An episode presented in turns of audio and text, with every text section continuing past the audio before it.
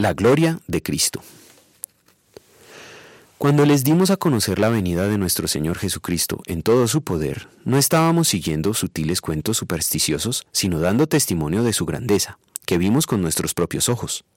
Él recibió honor y gloria de parte de Dios el Padre, cuando desde la majestuosa gloria se le dirigió aquella voz que dijo, Este es mi Hijo amado, estoy muy complacido con él. Segunda de Pedro capítulo 1 versículos 16 y 17. Cuando hablamos de gloria, por lo general pensamos en lo que resalta, tiene esplendor y es sublime. Es seguro que la gloria de Dios es todo esto.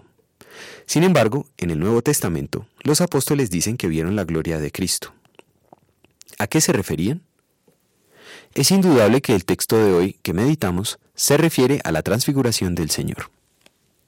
Él llevó a tres de sus apóstoles a un monte y allí ellos le vieron que empezó a brillar con el brillo de la presencia de Dios mismo. Su rostro se hizo como el sol, incluso sus ropas eran de una blancura brillante, como nadie en la tierra las podría emblanquecer. A la nube brillante que rodeó a Cristo, a la nube brillante que rodeó a Cristo, Pedro la denomina majestuosa gloria. Por la transfiguración, los discípulos entraron en conciencia de que Jesucristo era quien decía que era, el Hijo eterno del Padre eterno.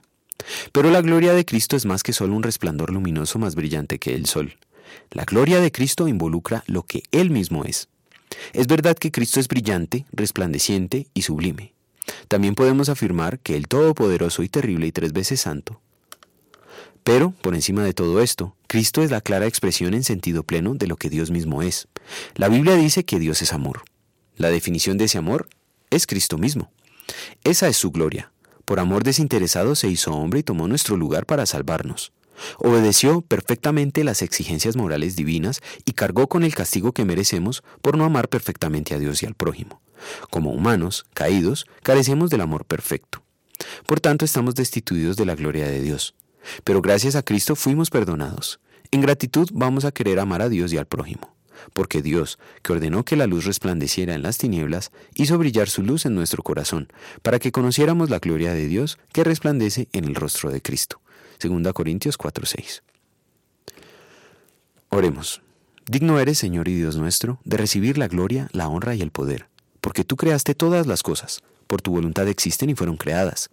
Digno eres, Señor Cordero de Dios, porque fuiste sacrificado, y con tu sangre compraste para Dios gente de toda raza, lengua, pueblo y nación, y junto con ellos me compraste a mí.